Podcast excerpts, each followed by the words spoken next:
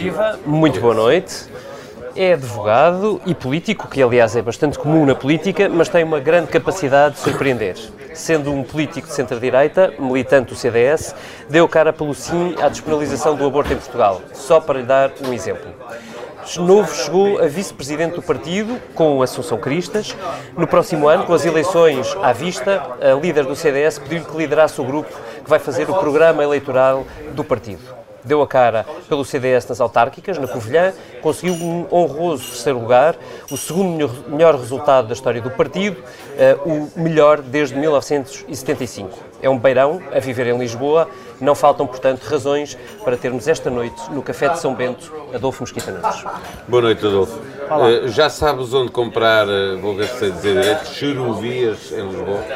Agora há muitas cheruvias em Lisboa, mas cá tem outro nome muito mais chique, é pastinaca que é, presumo eu, a designação latina. Uh, mas quando eu vim estudar para Lisboa, portanto em 94, uh, descobri que só havia cherovias na Covilhã, que era uma coisa que, que, só eu é que sabia, ou pelo menos só eu é que conhecia, porque cá ninguém conhecia. Bem, só para explicar a quem nos está a ouvir, eh, eu fui à procura no Google de saber o que é que era isto de cherovias. Depois Porque não és beirão, não sou beirão, exatamente, percebe-se logo, até, mas não fosse pela pronúncia. Eh, mas descobri no site do Pingo Doce a explicação. E também aí, porque é que está aí o nome, agora o Pingo Doce vende. Eh, em Portugal, passa publicidade já agora, certo. mas em Portugal chama-se xeruvia e às vezes xirivia, principalmente na Beira Baixa. Há quem lhe chama pastinaca ou pastinaga. Uhum. É muito parecida com a cenoura, mas não deve ser confundida com a cenoura. Não. Uh, em tempos passados a cenoura era branca, no Afeganistão, de onde é natural e aqui ainda é branca e, portanto, daí é que havia esse tipo de confusão. O sabor, ainda com alguns traços em comum, é bastante diferente.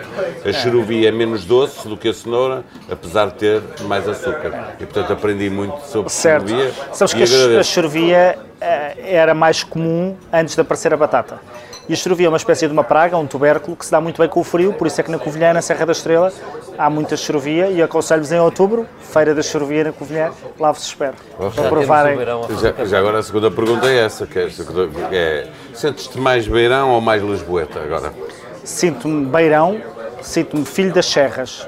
Uh, a Covilhã está entre a Serra da Estrela e a Serra da Gardunha e eu acho que crescer com serras à volta uh, te, te, molda, te, te forma, porque uh, habituas-te a olhar para o horizonte como algo acidentado e não como algo plano. Eu acho que as pessoas que nascem no Alentejo têm outra visão e outra forma de, de evasão daquela que é a nossa, que estamos rodeados de montanhas por todos, por todos os lados. A minha zona chama-se a Cova da Beira, mas eu gosto de dizer que sou, não sou de uma cova, sou de mais perto do céu, porque de facto a Covilhã está mais perto do céu. Mais alto, mais Olha alto. que belo pretexto para entrarmos na política. Portanto, Beirão, entre as serras, uh, habituado, ou pelo menos um, eh, confrontado desde cedo com uh, territórios acidentados, Tu tens, Adolfo, nos, nas crónicas que escreves, nomeadamente no Diário de Notícias, no, no, no Jornal de Negócios também, na Visão, um, uh, tiveste uma sequência de crónicas sobre a necessidade de moderar, digamos assim, o debate político à direita, nomeadamente, que é o teu espaço político. Diz, aliás, que os moderados são os novos apátridas. Um, tu que estás a preparar um programa o programa eleitoral do CDS, achas que é fácil uh, para alguém que se apresenta como moderado, que defende uh, uh, esse posicionamento político em tempos de radicalização, fazer com que o CDS se apresente distintivo nas eleições, aos olhos dos eleitores? Isso são tantas perguntas numa só. É, vamos começar é um bom ponto de partida. Vamos começar pela questão da, da moderação. Um, aquilo que eu acho que é um traço de, comum no panorama político ocidental é a polarização não uma polarização política entre dois projetos políticos distintos, esquerda, direita, o que tu lhe quiseres chamar, mas uma polarização moral, em que os dois lados disputam entre si uma hegemonia moral na política. E a hegemonia moral, ou a polarização moral, é perigosíssima porque tu desqualificas o lado lá. Se o teu lado é bom porque tu és o patriota e o lado lá é um traidor, se tu és se o lado de cá, o teu lado é bom porque tu tens o interesse nacional e os outros têm o interesse dos alemães, como por cá também se disse, tu desqualificas o outro. E o primeiro passo para acabar com a democracia é desqualificar o outro, porque a democracia vive da legitimidade e do respeito do outro. E, portanto, a moderação para mim não está moderação nas propostas políticas, porque eu aí acho que até sou bastante radical, às vezes, do meu liberalismo. A moderação está antes na questão moral. Na abertura para uh, ouvir o outro. Para o outro, para, para a legitimidade do outro e para perceber que a democracia é feita do outro e de consensos e de que não há necessariamente uma verdade no que estás a defender. Ah, não, isso claramente eu estou perfeitamente convencido da minha verdade e estou perfeitamente convencido que a minha verdade tem que conviver com as verdades dos outros que estão igualmente convencidos das suas. Aquilo que me parece, eh, por isso é que eu me considero bastante liberal, é que aquilo que pode ser eh, um instrumento comum de convivência são as liberdades. Isto é, é a liberdade que permite que convivam entre si projetos de vida e de felicidade muito distantes, muito diferentes, em que um não impõe ao outro. Uh, são liberdades negativas, é no, no, meu conceito, do conceito do Berlin, mas, mas de facto acho que a, a, liberdade é um instrumento que permite conciliar no mundo aberto, como aquele em que nós vivemos, permite conciliar os vários projetos de vida e felicidade que eu acho que devem existir uh, numa sociedade. O que me preocupa é que a, uma, polarização de um dos lados cheque-se normalmente a polarização do outro. Uhum. E, portanto, eh, uma coisa é tu reagires à, à, superioridade, sendo eu de direita, uma coisa é tu reagires à, à, à, superioridade moral da esquerda e tu dizeres temos que acabar com essa superioridade moral. Outra é tu dizeres, bom, estou farto da vossa superioridade moral, que durou muitos anos, agora vou, têm que ser vocês a viver com a minha. E, portanto, substituímos uma superioridade moral por outra, substituímos um mito por outro, dogmas por outros. Eh, por isso é que eu acho que uh, a liberdade é que, provavelmente uh, o valor que melhor poderia uh, organizar politicamente a sociedade. Achas que é possível reconstruir pontos? Acho. A realidade Mesmo obriga. o contexto político que tens em Portugal hoje, não é? Que é um. Não. Vamos lá ver. A, a nossa. A na, na nossa, não é? Tem sido cada vez maior. Esta. A polarização tem depois este, este traço que é parecemos crianças a dizer que o outro lado é que começou primeiro. Não é? Exato, e, portanto, eu ia perguntar quem é que tinha começado, vais entrevistar a mim, eu vou-te dizer uhum. que uh, esta opção pela, pelas esquerdas unidas, uh, não necessariamente essa opção, mas o discurso que esteve por base dela uh, e depois o cordão sanitário que essa esquerda faz relativamente à direita, até que o Partido Socialista a dizer que está mais próximo do Partido Comunista do que está próximo do PSD ou do CDS, criou de facto uma clivagem que não existia porque PS, PSD e CDS sempre participaram e sempre partilharam do consenso europeu e atlântico de Portugal.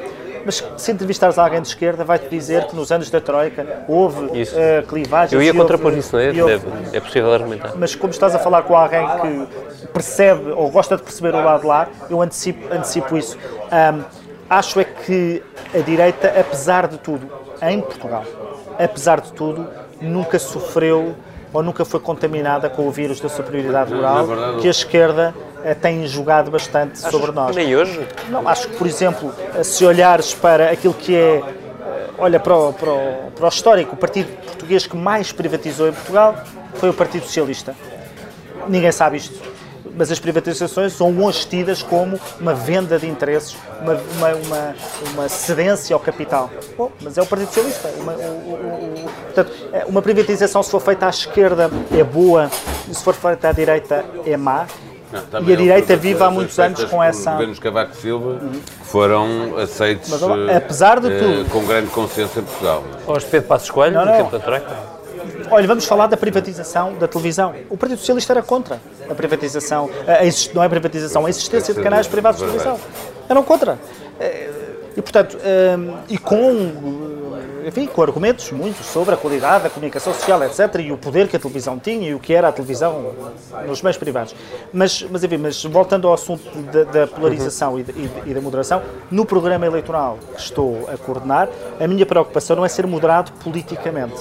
Aí espero vão constar propostas que sejam disruptivas e que possam ser consideradas radicais por parte da esquerda. Elas não serão apresentadas com a superioridade moral ou naquele quadro em que muita gente hoje trabalha, de que há problemas complexíssimos que são resolvidos de forma tão fácil, bastava as pessoas quererem e bastava estalar os dedos Enquanto e essas propostas radicais não chegam, o que nós vemos é que este governo, muito à esquerda, comparando com o anterior, é, é mesmo muito à esquerda, eh, não fez assim coisas tão diferentes pontuais de, de, matérias estruturais tão diferentes do que tinha feito o outro governo. E temos, estamos a assistir hoje a, a, a uma coisa, a propósito de greves, que na minha opinião confunde um bocadinho o eleitorado. Que, uh, o, aquele que não é uh, o tempo todo de direita ou o tempo todo de esquerda, que é ter o, a direita a apoiar as greves e a esquerda a contestá-las. Uh, o que é que isto significa na política? É... é Vamos lá.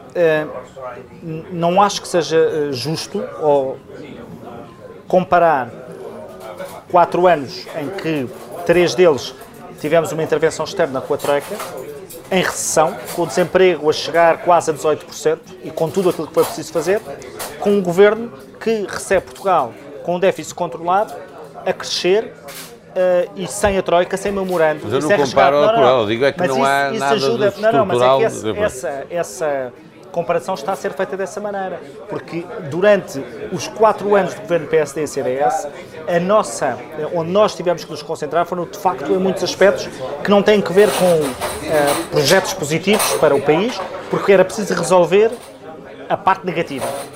Estes quatro anos deviam estar a ser utilizados para as reformas estruturais, projetos positivos que reforçassem a competitividade do país.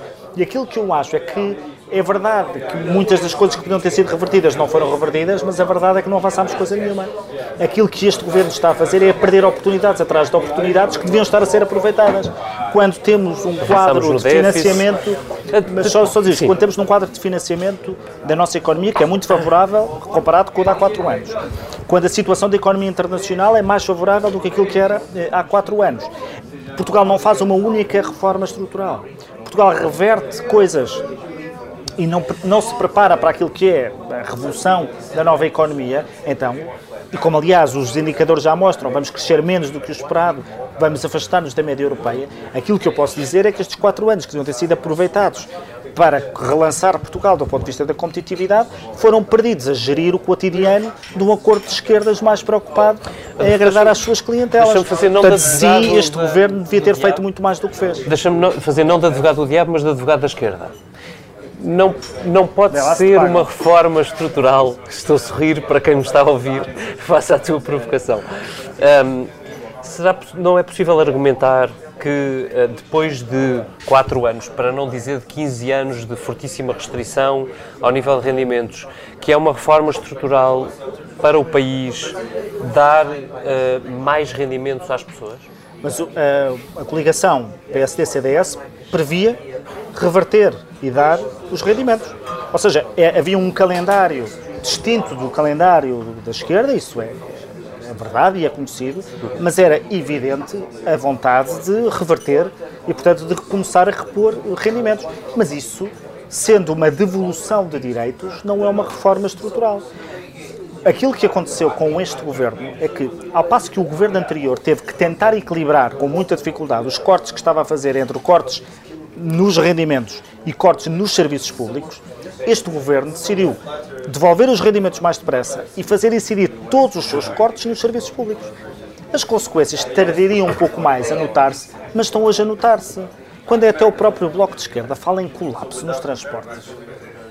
E criticar o CDS por ter dito colapso este verão, e foi, a, a frase até foi minha, fui eu que a disse, quando estamos a assistir aquilo que estamos a assistir na saúde e toda a gente diz que é despesa que está prevista, que existe, que está projetada, mas que aguarda uma assinatura do Ministro das Finanças, o que nós tivemos foi uma opção cega de cortar integralmente nos serviços públicos. Isto mas também eu, não é uma reforma estrutural. Eu volto à minha pergunta, Adolfo, sobre uh, uh, o, para as pessoas que estão Sim. a viver o seu dia-a-dia, dia a dia a dificuldade que é para elas perceber porque é que o CDS e o PSD estão agora a defender greves e, portanto, a defender os sindicatos que as fazem, não, não, e enquanto tem a esquerda desculpa, eu, a fazer exatamente o contrário. Não, não, eu acho que uh, eu não vejo Uh, o CDS... Eu não me lembro de ver o CDS a defender greves. Não, a questão não é defender. Não, não, não. Eu também não me lembro alguma vez do CDS ter dito que as greves não deviam existir ou que uma determinada greve não é um direito.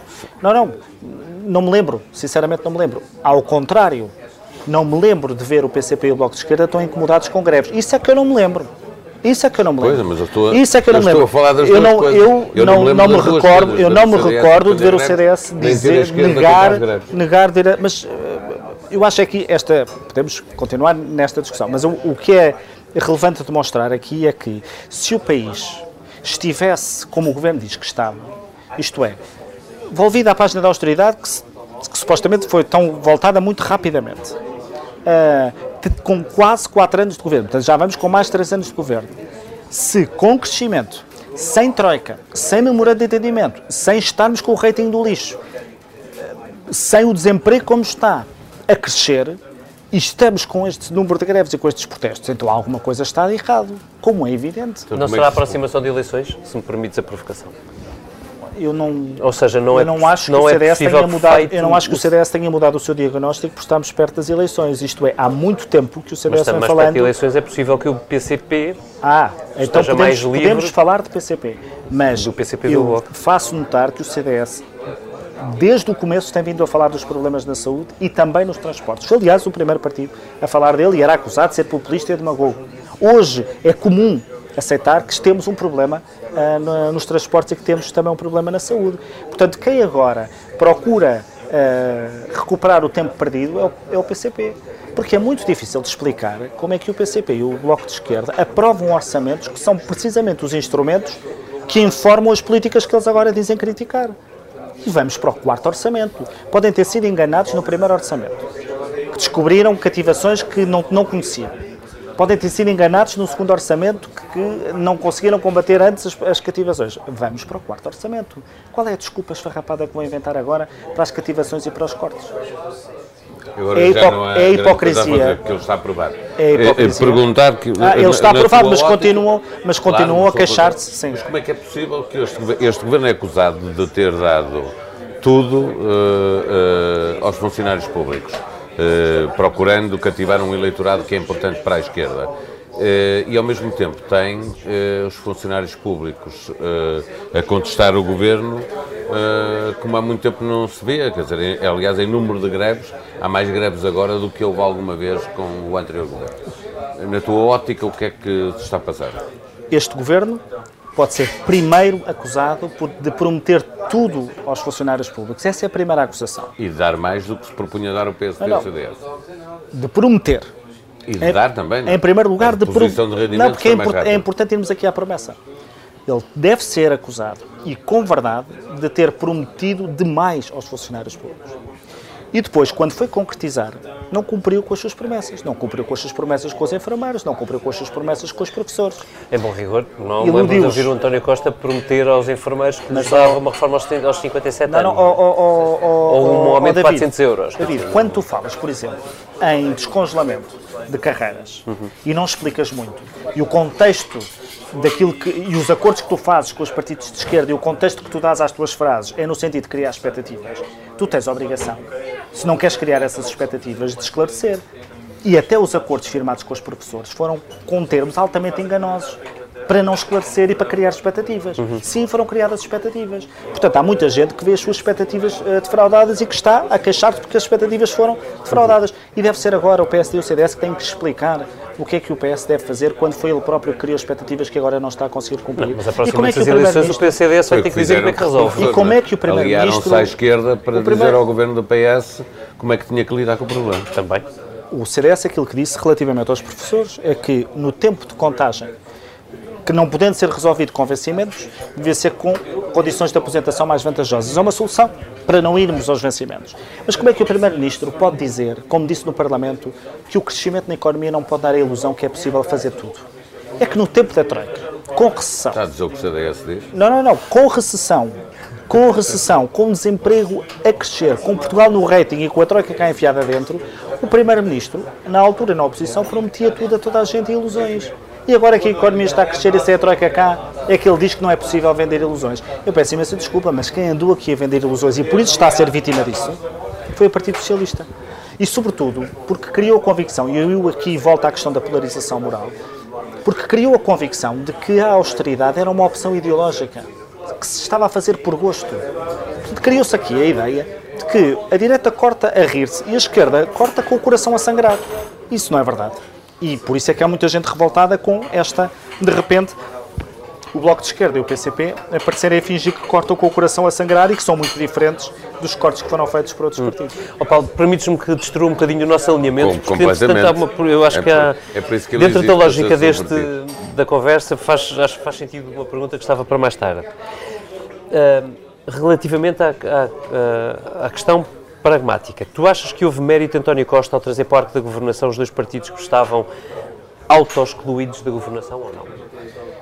Eu acho que nós só conseguimos fazer uma avaliação política de uma solução como esta, tão radical, no sentido em que ela cortou por completo uma tradição que vinha desde o 25 de Abril, mais tarde. É muito cedo para fazermos essa avaliação. Eu consigo perceber que o Partido Socialista tenha procurado travar a possibilidade de crescimento do Bloco de Esquerda e do PCP. Isto é, que considerasse que ao viabilizar um governo ainda para mais minoritário do PSD e do CDS, estaria eh, de alguma forma a comprometer-se com um consenso eh, mais à direita e daria espaço ao Bloco de Esquerda e ao PCP para crescer, como aconteceu noutros países europeus. Eu consigo perceber isso, mas tenho dúvidas que isso não vai ter efeitos ah, até dentro do próprio Partido Socialista, porque se normalizou e se naturalizou a presença do Partido Comunista e do Bloco de Esquerda, que não são propriamente partidos que partilhem do consenso europeu e até que tenham a mesma noção do funcionamento de democracia que nós temos. O PCP é um partido que apoia e apoia ativamente ditaduras assassinas. Não pediu, não fez qualquer revisão sobre o comunismo e continua a Mas não defender. está no apoio no governo a defender eh, Bom, mas a, par- essas teorias. a- mas a partir do Não, momento não afeta rigorosamente Bom, mas a nada partir do momento em que o Partido Socialista diz que estão mais perto de pessoas do PCP do que estou do PSD e do CDS, cria de facto à direita a convicção de que Que é preciso apoiar, que apoiar e promover ditaduras assassinas não tem qualquer problema por, parte do Partido Socialista, que é um parceiro eh, normal de coligação e pode sê-lo. E pode sê-lo. O que quer dizer com isto é que os efeitos desta naturalização destes dois partidos dentro daquilo que é o chamado arte da governabilidade, os seus efeitos ainda os estamos a conhecer. Agora, não tenho dúvidas nenhumas de que Não achas possível argumentar, portanto, que hum, o, o PS com este movimento tenha moderado, para usar a expressão do início da nossa conversa, o Bloco de Esquerda e o, e o Partido Comunista Português? Como te disse, acho que só é possível percebermos a repercussão desta solução depois dela ter terminado. Aprovando eles orçamentos de Estado consecutivamente, vamos, coisa que nunca tinha acontecido. e vamos ter que ver qual é que vão ser os seus resultados eleitorais, porque é isso que depois vai determinar como é que eles vão reagir para o futuro, e por isso é que ainda é muito cedo para perceber isto. Agora, a mim preocupa-me que dentro do Partido Socialista, a nova geração de dirigentes do Partido Socialista afirme, e não afirme pragmaticamente, mas convictamente, que se sente mais próxima do PCP e do Bloco de Esquerda, que são partidos que têm noções de democracia muito diferentes das minhas, do que se sente próximo do PSD ou do CDS.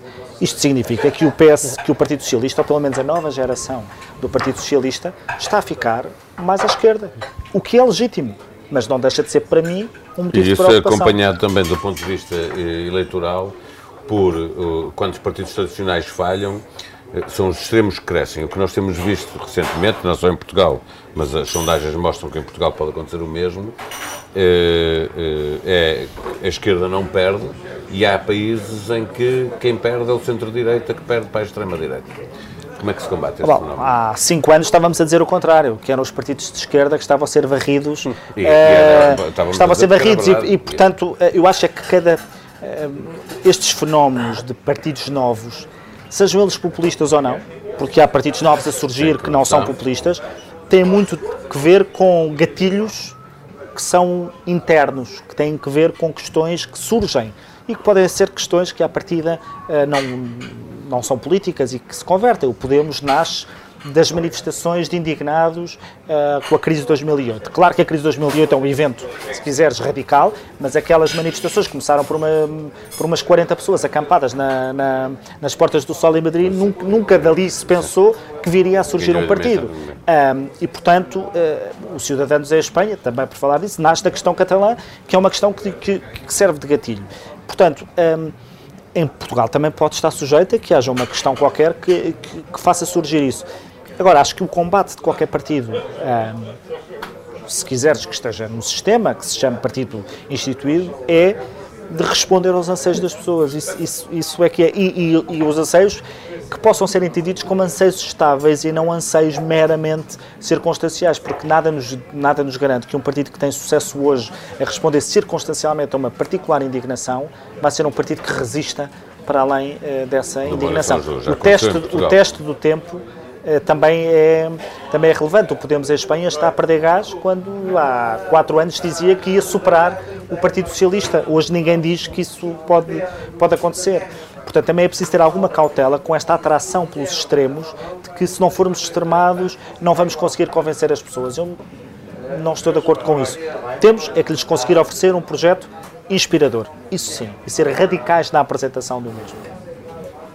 Paulo, queres seguir tu? Sim, eh, para pegar exatamente na, na, questão de Rui Rio, que procurou recentrar o PSD, eh, mas que eh, é óbvio para toda a gente que o caminho não tem, não tem corrido muito bem. Eh, para o CDS isso até podia ser uma boa notícia. O, o que nos mostram as intenções de, de voto nas sondagens eh, é que Assunção Cristas acreditou claramente nessa hipótese, mas eh, as sondagens não refletem isso. Uh, o que está a falhar, em tua opinião, para que o eleitorado que o PSD está a perder uh, em intenções de voto se esteja a transferir para o, o Partido eu não, Socialista? Eu não conheço nenhum dirigente do CDS que possa emitir comentários a partir de sondagens, porque elas nunca nos foram favoráveis, certo. nem mesmo nem mesmo umas semanas antes das eleições em Lisboa, com a Assunção a ter 21%, 20, quase 21%. Portanto, eu, eu sinceramente não consigo eh, fazer grandes conclusões a partir de, eh, de, sondagens. Mas há uma coisa que eu gostava de, de dizer. Quando, no dia das eleições, os comentadores puderem dizer sobre qualquer partido foi um resultado justo porque este partido se preparou, apresentou propostas, apresentou alternativas, durante alguns anos ou meses antes, se calhar esse partido ouviu os comentadores dizer este partido só apresenta propostas, não está a fazer oposição, não, não, não está a seguir as indignações do momento, do dia. Vamos ver, vamos ver, aquilo que nós estamos a fazer é apresentar propostas em todas as áreas da governação, apresentá-las de forma assertiva e sempre alternativa, e quando chegarmos, somos o primeiro partido a ter uma coordenação de programa eleitoral, portanto, a preparar o programa eleitoral. Temos a nossa líder na rua diariamente com várias iniciativas, desde que se chama Ouvir Portugal, mas também no Gabinete de Estudos.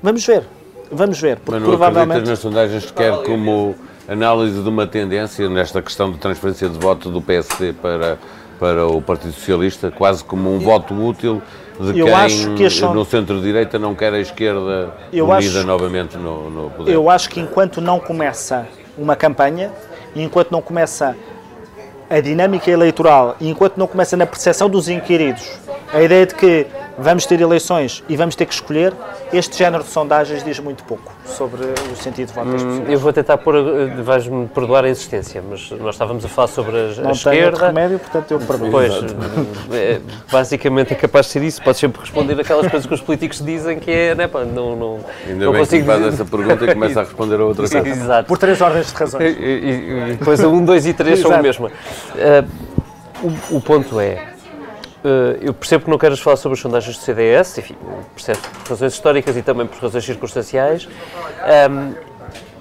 mas as sondagens são instrumentos válidos e no que diz respeito uh, à, uh, à tendência, como dizia o Paulo, a verdade é que ao longo de todos os últimos três anos aquilo que nós temos visto é o bloco à esquerda, não estou a dizer o bloco de esquerda, o bloco à esquerda a subir no sentido de acumular intenções de voto, ou se quiseres, como tu próprio dizias, percepções positivas. Uhum. Uh, uh, mas a minha pergunta é clara sobre a direita. Tu vês que esta distância de eleições legislativas a direita consiga ter um discurso de que consegue chegar ao poder?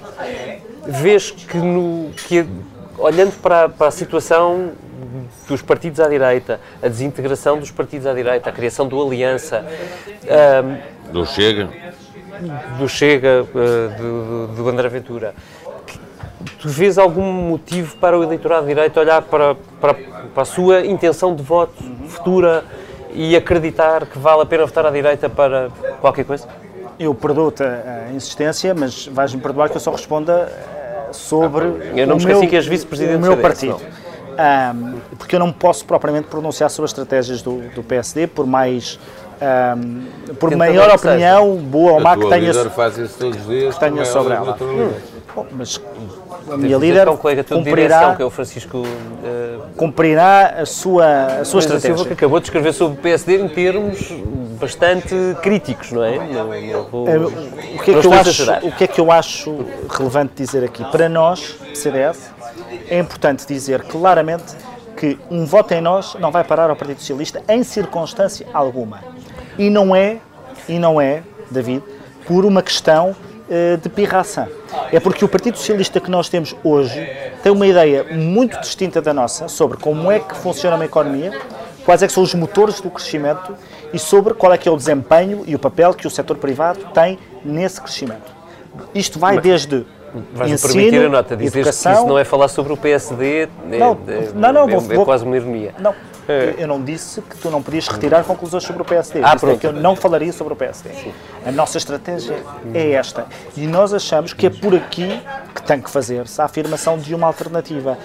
E como eu te estava a dizer, não por pirraça, mas porque o Partido Socialista legitimamente é e deliberadamente se colocou do espectro, no lado esquerdo do espectro político, comprando teses eh, do ponto de vista do que é que é o crescimento e o que é que é o funcionamento da economia com os quais nós não nos identificamos. Mas pode mudar.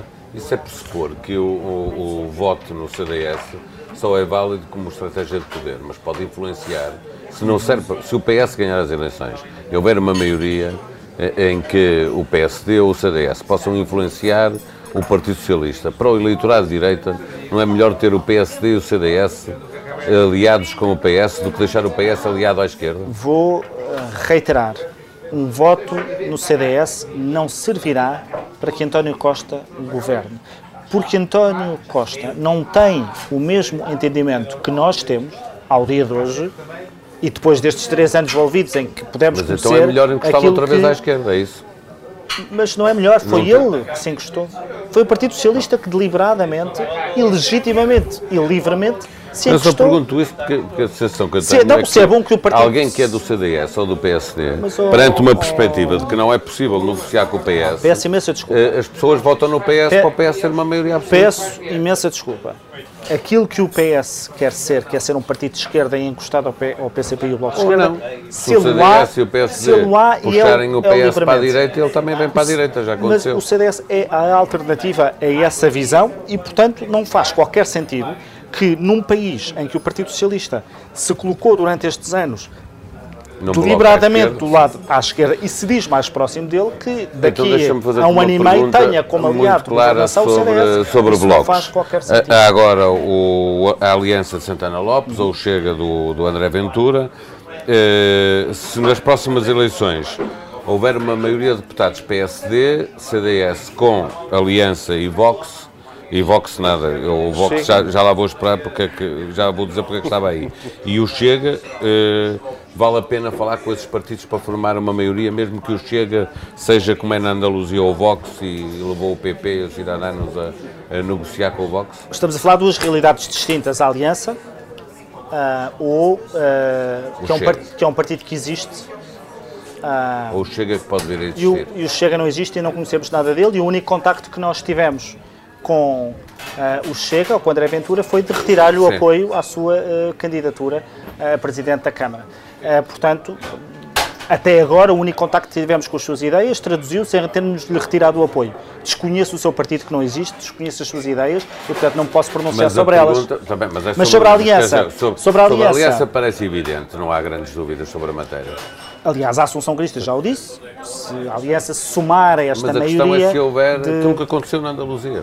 Eh, eh, É o PP, é um Paulo, eu- partido. Mas é que o Vox na Andaluzia existe. É um partido que está formado, tem programa, tem propostas. E é eu- difícil que e em eu Portugal posso- exista algum partido que tenha propostas mais radicais do que tem o Vox. não, ou não. que jogue mais à direita. E a pergunta é Mas, se uma maioria for não formada com um partido destes. Tu não me estás a perguntar se eu acho normal ou legítimo fazer-se eh, eh, eh, acordos com partidos de extrema-direita. Estás-me a perguntar por um partido em concreto. Que Mas já neste está mudou, momento, não, tentei, não, que neste momento, que neste momento, que neste momento não existe, que eu não conheço Mas, então não- e, e que não conheço, que não sabe, não sabe, mas realço que o único contacto que o CDS até agora teve com o líder do. Foi dizer, vai com o líder, não, com não o eventual líder desse partido, foi retirar-lhe o apoio a Presidente de Câmara.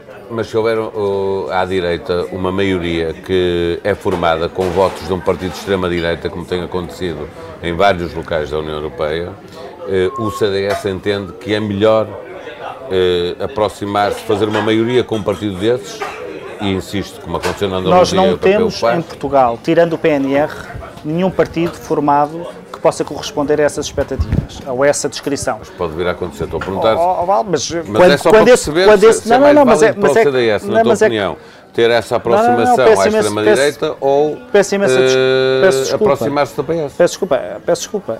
Para mim, eu só posso falar com o cenário partidário que eu conheço neste momento e no cenário partidário que eu conheço neste momento é preferível uma aliança com os partidos que existem.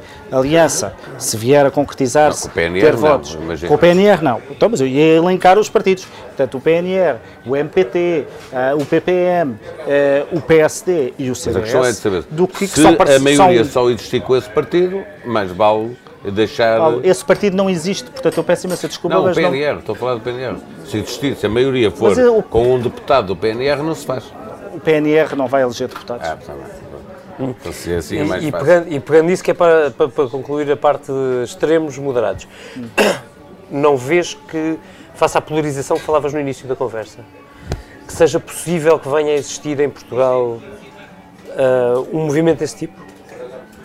Eu disse há pouco, acho que este género de fenómenos eh, mais extremados, cliques, não é? seja para um lado ou para o outro, precisa, precisa de cliques e, portanto, eles podem acontecer Movimentos na de inesperadamente, inesperadamente e que a função dos partidos que querem, que estão atualmente ah, no sistema, é, é ocupar o espaço das inquietações das pessoas e é para isso que eu trabalho e é para isso que o programa, espero eu, que vamos apresentar, ah, trabalha. Olha, falando do programa, e nós estamos a dois minutos sensivelmente de sair do ar, e convido já, desde já as pessoas a seguirem-nos em streaming, no resto da conversa, ou eh, no podcast, ficará eh, muito rapidamente disponível ehm, de- no site da Então, para, TSF. para aqueles que não vão fazer, ah, boa noite e até, até à próxima. que é minuto e meio sairemos, esta pergunta ainda fica no ar, Adolfo. Eh, para um partido que já teve no seu programa eleitoral com movimentos distintivos o apelo ao voto a medidas para os agricultores, para os pensionistas, para eh, uma reforma do Estado, para, para tantos nichos, o, o que é que pode fazer o CDS diferente? Nós vivemos num tempo de enorme velocidade e mudança e o sentimento dominante das pessoas é medo. Medo de novos concorrentes, novas empresas, novos fenómenos migratórios, eh, novas competências, eh, nova economia. E aquilo que eu acho que deve ser o papel do CDS e o programa que o CDS deve apresentar é um, processo que é um, é um programa que responda aos setores dois tipos de, de anseios. Aos setores mais dinâmicos, dando-lhes um empurrão, saindo-lhes da frente, desamparando-lhes a loja e dizendo têm aqui todas as condições para serem Portugal o país onde vocês vão dominar e vencer. E aos setores mais vulneráveis e que, portanto, precisam de ajuda, apetrechá-los para a mudança. E, portanto, dizer a essas pessoas que é no CDS que vão encontrar a proposta política que melhor os prepara para as enormes mudanças que estão a vencer aqui. Ao lado, acho que aquilo que a esquerda tem pa- para oferecer são projetos políticos que dizem a mudança não vai passar por aqui. O problema é que a mudança vai passar por aqui. E, portanto, ou nós nos preparamos para ela ou vamos sofrer as suas consequências. E o achas que seguimento está mesmo convidativo, Paulo, se me permites, para nós sairmos do ar, mas convidando as pessoas para a parte seguinte, porque eu eh, eh, já a seguir vou perguntar ao Adolfo sobre eh, a, direita e as desigualdades. Oh, Adolfo, e estamos em podcast e em streaming no site da TSF. A direita descurou o problema das desigualdades nos últimos anos? Não. Com a crise, com a troika, com. ahm, deixou esse campo totalmente aberto para a esquerda, já não é um campo tradicionalmente fácil para a direita. Tens relatórios vários que foram emitidos por entidades internacionais que demonstram que o programa de assistência em Portugal foi o programa onde mais se cuidou de não agravar eh, as desigualdades e onde mais se procurou que as Não, medidas não procurassem Infelizmente, preservar. Oh, a- infelizmente há 300 mil pessoas que ficaram sem rigorosamente Mas, apoio oh, nenhum mas não- durante a crise não- da Troika. E não- essas pessoas não acreditam mas, no- nessa parte. Mas eu não posso ahm, utilizar essa. Eu, eu, não posso negar que um programa de assistência de resgate certo, e com uma enorme crise e quando o desemprego chegou a 18%, criou dificuldades severas e gravíssimas a, muitas, a muitos milhares de pessoas. Não posso jamais vou negar, eu, não entro nessa conversa que a esquerda, PCP e Bloco entraram, de que era possível sair daqui sem, sem passar por dificuldades. Aquilo que disse é que o programa de assistência, com as enormes dificuldades que, a que estávamos obrigados, se procurou, dentro das difíceis regras que teve, preservar aqueles que menos tinham. E aqueles que menos tinham, quer do ponto de vista de rendimentos, quer do ponto de vista de pensões, nesse ponto de vista, foram poupados. Depois, têm contextos familiares, têm o custo de vida que aumentou e que lhes dificultou a vida. Mas, verdadeiramente, houve um conjunto de medidas que foram tomadas nesse sentido. Agora, era possível passar por este processo de assistência financeira como se não estivéssemos numa crise severa não, e à beira da bancarrota? Não, não, não era. E, portanto, como há vários estudos que o demonstram, ehm, aquilo que se coloca muitas vezes em questão é ah, está bem, mas vocês são de direita e, portanto, vocês não estavam preocupados com as desigualdades. Isso é, objetivamente, mentira. Porque quando hoje a esquerda aposta nos impostos indiretos, que são impostos que são independentes das condições financeiras das pessoas, quando a esquerda diz que o imposto sobre produtos petrolíferos só, uh, só prejudica a vida das pessoas que têm carro, é não conhecer a pessoa, a vida das pessoas. Não conhecer que as pessoas, que muitas das vezes, olha, no interior do país, as pessoas de classes mais baixas precisam do carro para se poder deslocar para ir para o trabalho, porque não têm os transportes públicos que há cá em Lisboa ou no Porto. Portanto, gente que vive entre o eixo do bairro Alto e do Príncipe Real, com certeza que se calhar acha que o ISP só prejudica os mais ricos, mas isso é uma mentira. E, portanto, é evidente, eu, eu, eu sinceramente, eu não acho que a esquerda eh, goste de desigualdade e a direita não. Isso é um combate e uma discussão moral em que eu não entro.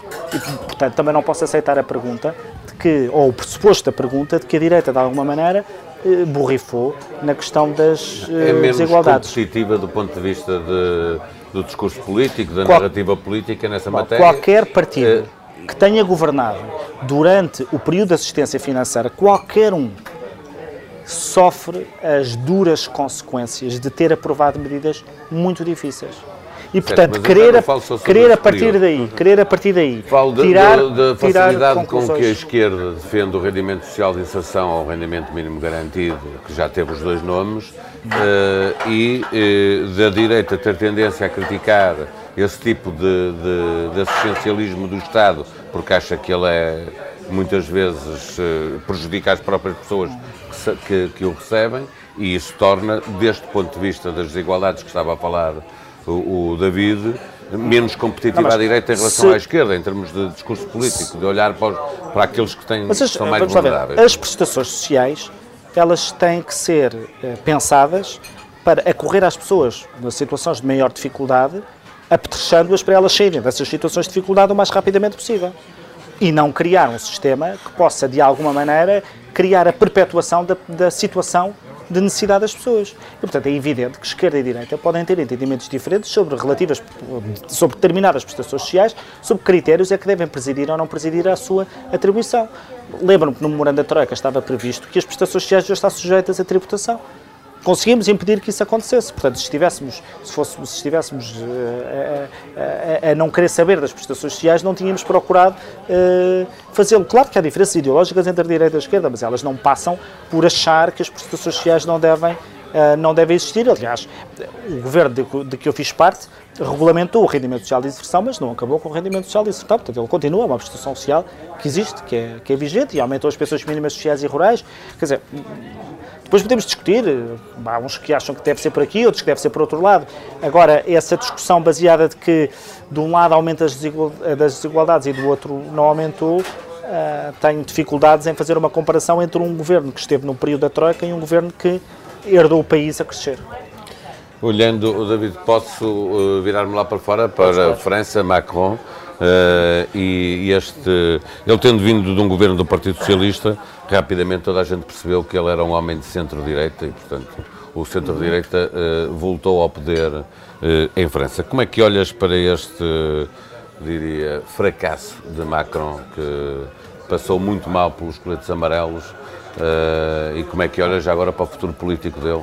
Eu acho que ele objetivamente passou mal este, este teste mas ao mesmo tempo, antes dele ter passado mal este teste, já era muito frequente ler análises sobre uh, o grau de rejeição que ele tinha e o grau de popularidade que ele tinha, que era muito baixo, o presidente francês, baixo Holanda, aliás. com mais baixo. Bom, e nós não podemos passar a vida a pedir aos políticos que olhem para o futuro e a longo prazo e depois estar-lhes constantemente a, a pedir para avaliar aquilo que é a sua popularidade no dia a dia. Portanto, não, não fazem nada. Portanto, sem prejuízo de eu achar que ele passou mal este teste e, e que ele geriu esta situação de uma forma que a mim pessoalmente me desiludiu. Também não quero deixar de dizer que me parece mal que um presidente esteja constantemente a olhar para os seus índices de popularidade, porque pode circunstancialmente uh, fazer bem da, pela sua carreira, mas não faz propriamente nada de bem pelo país. Foi isso que o levou a, a, cometer o erro de primeiro não querer ceder, depois ir recuando devagarinho até ceder acho, tudo? Acho que politicamente não se pode uh, assumir uma uh, política que se sabe à partida que ela vai ser muito dura de uh, aplicar, sem ter a noção exata de até onde é que podemos recuar.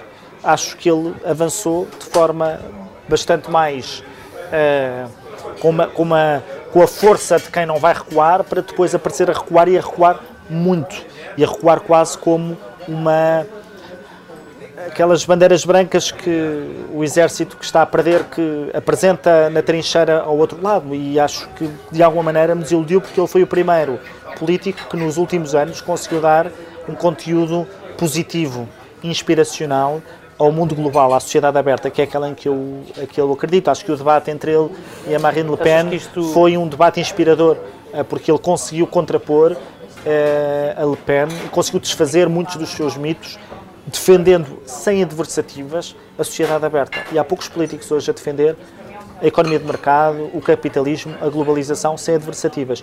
E como é que nós alguma vez vamos conseguir que o povo goste deste nosso modelo se aqueles que o defendem estão permanentemente em adversativas, até os defensores da União Europeia.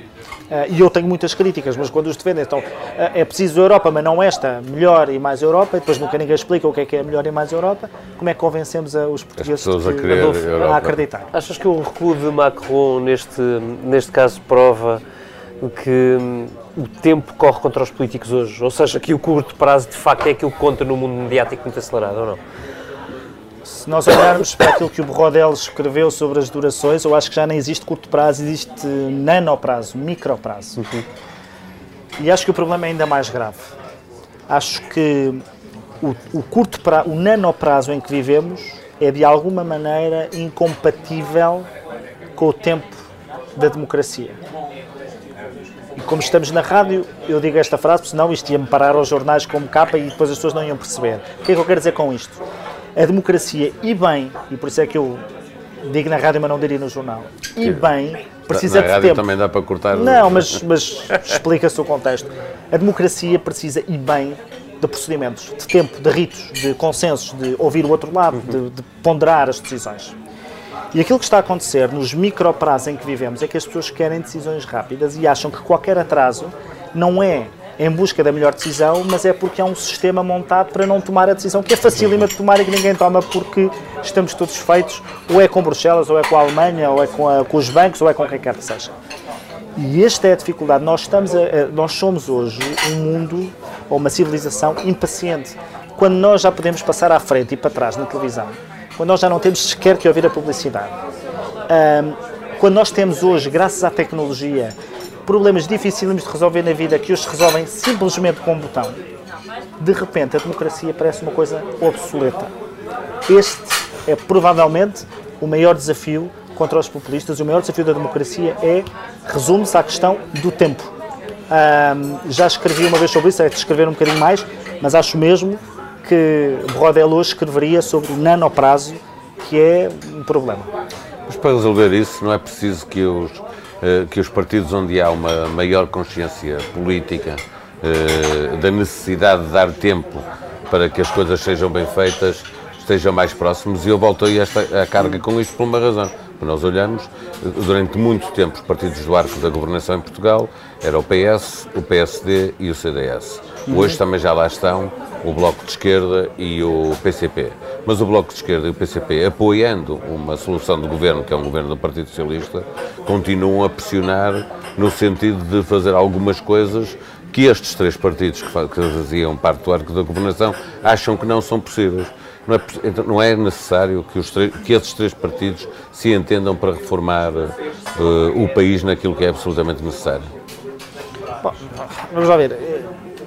Eu acho que o conselho. É só porque se há um discurso político uh, responsável, ele tem que ir até às últimas consequências, acho eu. Bom, mas aí o problema de levarmos até às últimas consequências, aquilo que o PCP e o Bloco de Esquerda defendem é que isso seria, enfim... Não, não mas eu estou a pôr a tónica no que defende o CDS, ah, o PS e o PSD.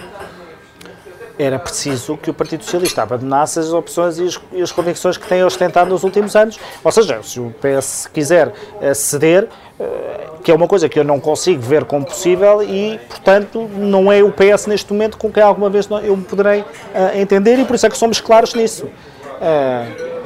Mas esta, este ponto sobre, sobre a necessidade dos partidos poderem apressar ou pelo menos lidarem melhor com o tempo, isso é um desafio, isto não tem nem esquerda nem direita. É um desafio que estamos todos a tentar vencer ao mesmo tempo e pior, ou, ou de forma caricata, estamos a fazê-lo à frente, das, estamos a aprender a fazê-lo e estamos a aprender em, em direto e a cores à frente de toda a gente. O que também não é fácil, porque com certeza também vamos errar. Nós estamos nisto, os políticos. É muito fácil dizer que tem que se usar bem as redes sociais. Os políticos estão a aprender a usar as redes sociais. Estamos todos a aprender, se é com vídeos, se é com banners, se é, se é dizendo que sim, se é dizendo que não, se é, se é fazendo diretos, se não é fazendo diretos. Esta ideia de que é tudo, de que que é tudo fácil, não é, estamos a aprendê-lo e, portanto, assumo com essa, com essa humildade. Também com uma, uma ideia que quero frisar, que não diria no jornal, mas na rádio posso, ou no podcast posso, posso dizer. E que vem um bocadinho acerca das sondagens do Macron. A ideia de que um político tem que estar permanentemente a ouvir e em ligação com as pessoas, eu concordo se pudermos ter uma visão estrutural sobre aquilo que as pessoas nos estão a dizer mas políticos para lidarem diariamente com as indignações das pessoas, eu peço imensa desculpa, mas para isso tenho os reality shows da televisão e os programas da manhã. Uh, sempre desprimor para os programas da manhã. a política não serve para lidar com as indignações do dia a dia, sobretudo, e por isso é que há eleições de 4 em 4 anos, porque as próprias pessoas mudam de opinião sobre as suas próprias indignações, às vezes dentro da mesma semana. E portanto, e, portanto, se a cena política e o panorama político estão dependentes das indignações do dia a dia, acho que o resultado é, é, é negativo. Por isso é que eh, eu digo muitas vezes que um dos cursos que eu acho que vai fazer mais falta, ou, ou seja, que faz mais sentido hoje, é provavelmente o de filosofia, porque é aquele que nos, se calhar, nos prepara e nos pode precaver mais para, para estas questões do, do nanoprazo e que nos pode fazer olhar para as questões mais estruturais. Esta última pergunta não é sobre filosofia, mas é sobre impaciência. Um, também achas que, como o António Costa, que já só uma inspiração divina que salva uh, o, o, a saída do Reino Unido ordeira da União Europeia? Isso preocupa-vos, CDS, moderadamente ou mais do que moderadamente? Vou-te responder uh, do ponto de vista uh, pessoal eu sempre quis o Reino Unido dentro da União Europeia porque o Reino Unido sempre foi um bom travão para os ímpetos mais federalistas da União Europeia, ímpetos com os quais eu nunca convivi eh, particularmente bem. É uma das maiores economias, é uma das maiores democracias, é um dos maiores mercados uh, e eles estavam melhor dentro uh, do, que, do que fora. E acho também que um processo destes não se resolve com referendos em que uh, uma maioria conjuntural num determinado dia decide a vida de um país inteiro e para todo sempre ou para, para muitas décadas. Acho que os referendos não são instrumentos adequados uh, para decisões como estas. Ou pelo menos processos referendários baseados num referendo num só dia. Mas isso é, é um facto. Pode haver é? processos referendários. Nestas, já estamos não, naquela é fase em que há as únicas duas opções possíveis parecem ser uma saída, uh, enfim, é que foi negociada com a União Europeia, como é, ou uma saída sem acordo. Não, mas é com uma saída sem. Uh, uh, os tratados o que prevêem é uma saída com acordo. Portanto, uma saída sem acordo não existe. É uma coisa que, entretanto, as pessoas vão descobrir, mas é que a saída que está prevista nos tratados é uma saída com acordo. Portanto, não havendo acordo, não há saída. O que pode, aliás, ser uma saída para utilizar, o, para, para utilizar uma enumeração. Mas não é isso que, não é isso que dizem os principais dirigentes europeus. É uma questão Não é de ver. o Não, não, enviar. não, mas eh, eu também não concordo num processo como este, em que um país legitimamente decidiu sair, embora eu seja muito crítico do processo, em que um país que legitimamente decidiu sair, eu acho que ah, nós não podemos dar razão àqueles que quiseram sair atuando como se não quiséssemos saber da saída daquele país. E, portanto, acho que ah, dos dois lados ah, ambos terão razões. Mas há um acordo. A questão é que há um acordo já feito e há um problema interno eh, no Reino Unido para decidir Oh, se, se aceitam ou não o acordo Então, que foi feito. acho que justifica-se pelo menos dizer qualquer coisa sobre, sobre é que este género de questões, eh, e o Brexit é, é talvez um bom exemplo, mostra à sociedade como os populistas que defendem soluções de preto e branco, em que tudo é fácil de resolver, depois não é. E, portanto, aqueles que defendem, e eu, eu não contesto que seja legítimo e que não haja bons argumentos para, uma- para um país cheio da União Europeia, eu quero deixar isto bem claro. Mas decisões como estas, radicais, em que o debate é feito no preto e no branco e que tudo é simples, como seja a saída do euro, a saída da NATO, a saída da União Europeia, como há muitos partidos que fazem, temos aqui um bom exemplo daquilo a que conduz. E depois temos pessoas a arrependerem-se. decisão. Com certeza, por isso é que eu acho que um processo referendário como este devia ter previsto várias fases para que as pessoas pudessem, de alguma maneira, tomar decisões mais fundamentadas sobre aquilo que, sobre aquilo que estavam hum, a decidir. Muito bem. Adolfo Mosquita Nunes, muito obrigado por esta Boa noite. conversa. Eu espero-vos na Covilhã então para a Feira da Chorvia, mas é só, é só para o ano, Lá irei. Quando, quando é? Quando é que é? em outubro. Em outubro. Feita a publicidade. Para os nossos ouvintes, até para a semana. Até para a semana.